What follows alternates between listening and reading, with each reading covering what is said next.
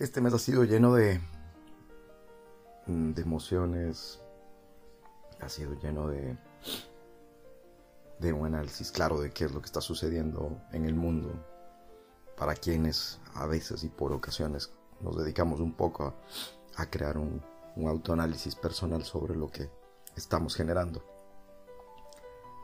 Eso a mí en mi caso me ha ayudado siempre a darme cuenta y a tratar de presionarme más tomando en cuenta los ejemplos y tomando en cuenta qué es lo que puedo aprender de personas que te aporten y te generen abundancia. Y me he dado cuenta, viendo tanto las redes, enfermizas por ocasiones, que es verdad que estamos condenados entonces a este proceso de distorsión, a no percibir la realidad en tanto mal que se, que se emana más que eso, creo que para mí es lo que está sucediendo. Te abre una magnífica posibilidad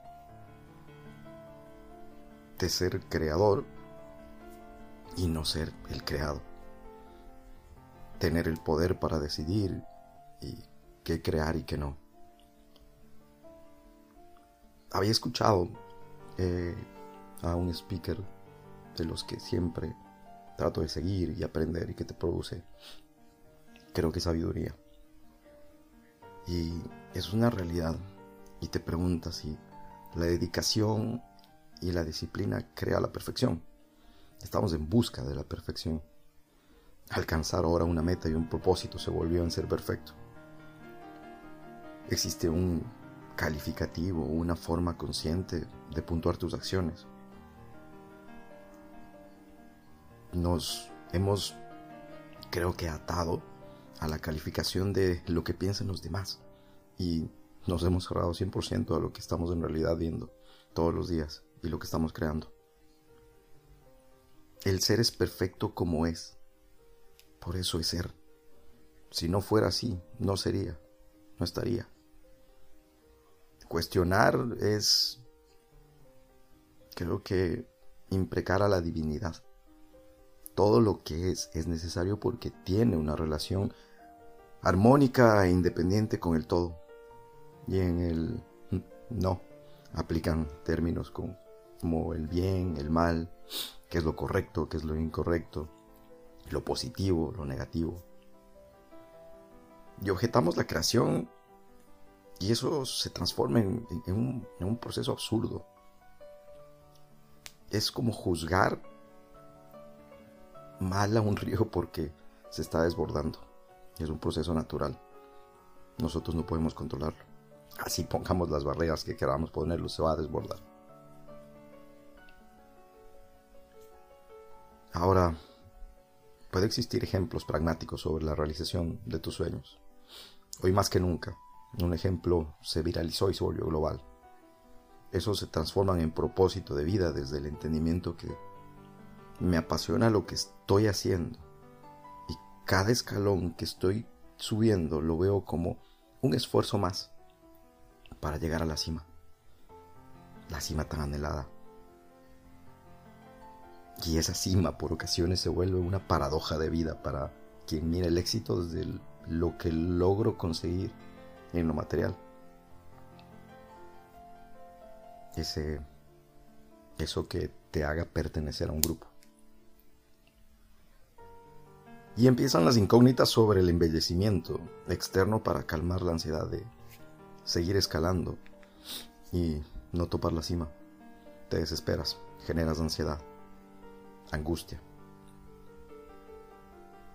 Y en ese momento, después de ver tanto lo que ha sucedido en este mes, con uno de los eventos más grandes y con un ejemplo claro de, de esfuerzo, para muchos los que lo quieren ver así. Para otros obviamente es un fanatismo. Trato siempre de conversar con las personas que están a mi entorno. Y me pregunto, ¿por qué no valorar esos ejemplos que están a tu alrededor? ¿Por qué no tomar ejemplo de historias de éxito? ¿Qué carajos es el éxito? ¿Cuáles son las claves del éxito según los expertos? ¿Qué es el éxito según tus creencias. Se vuelven limitantes y cuando escuchamos demasiado al exterior y dejas de escucharte, de prestar atención a lo que estás hablando por simular un ser distinto, a lo que le llames éxito. En el caso, ganar o perder. Esa autoexplicación de los logros por conseguir a veces likes, por ser famoso. O tal vez sea la satisfacción de haberlo logrado sin necesidad de competir con nadie y ante nadie. Eso nos lleva al entendimiento claro sobre la individualidad de vivir. No soy mejor que nadie y nadie es mejor que yo. En diferentes parámetros somos únicos. Y depende de ti cómo lo veas y lo sientas. Yo creo que habría que dejar de competir tanto con los demás y empezar a competir con la procrastinación de tus sueños, de tus metas, de ese propósito que tanto marcaste alguna vez en tu vida y no entiendes todavía cómo finalizarlo. Yo siempre repito que la vida es demasiado corta para desperdiciar un segundo. La vida es demasiado corta para transformarte en en alguien que no eres y odias por esa ilógica razón de querer complacer al otro humano. Eso no es amor, eso no es éxito. Creas, en este caso creo que codependencia y generas ataduras inconscientemente. Das el espacio para la manipulación de los sentimientos. No importa dónde lo lleves. Y en ocasiones esto sucede por el miedo a la soledad. El ser humano, el pavor tal vez más grande es la soledad. ¿Qué voy a estar si no estoy con ella? ¿Qué voy a hacer si no estoy con él? Dejas de ser por dar.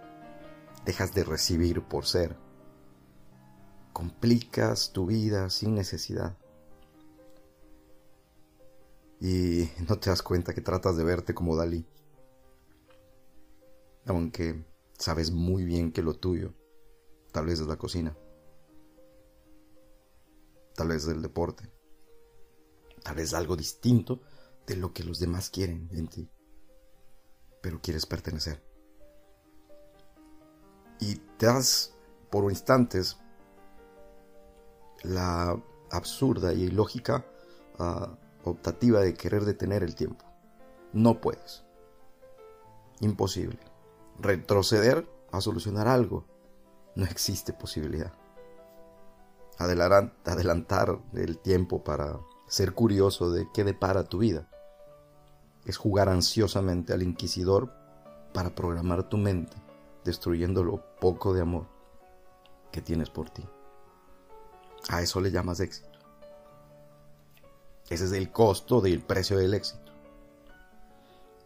Yo creo que es así o más claro. La única razón por la que debas cambiar algo, que sea porque así te sientes del carajo y de lujo, y no buscas agradar a nadie más.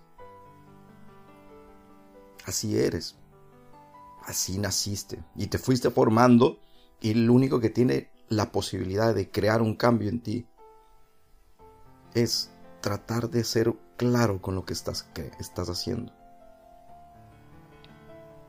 Y si es que alguien busca transformarte, alguien busca cambiarte, quiere desdibujar tu rumbo, invítales a que compren un rompecabezas. Hoy 25 de diciembre me nace la gana de, de hablar porque creo que es la única forma de transmitir y de poder amar sin dependencia. Amo lo que soy. Amar no es querer cambiar a los demás. No busco cambiar a nadie, menos al mundo. Amar es entender quién carajo eres. Conociendo tus limitantes y llevándolos a crear fortaleza interna. Yo amo porque quiero. Yo amo porque aprendí que es la única forma de ser y de estar presente sin mirar atrás y menos buscar que hay adelante. Dejo de perturbar mi mente y trato de plasmar un presente en base a lo que estamos viviendo. Felices fiestas a quien las festeje y a quien pueda de alguna manera entender que más que lo que puedas dar y entregar en lo material es lo que puedas transmitir. A veces un abrazo vale más que cualquier cosa material que puedas comprar. Eso es todo. Adiós.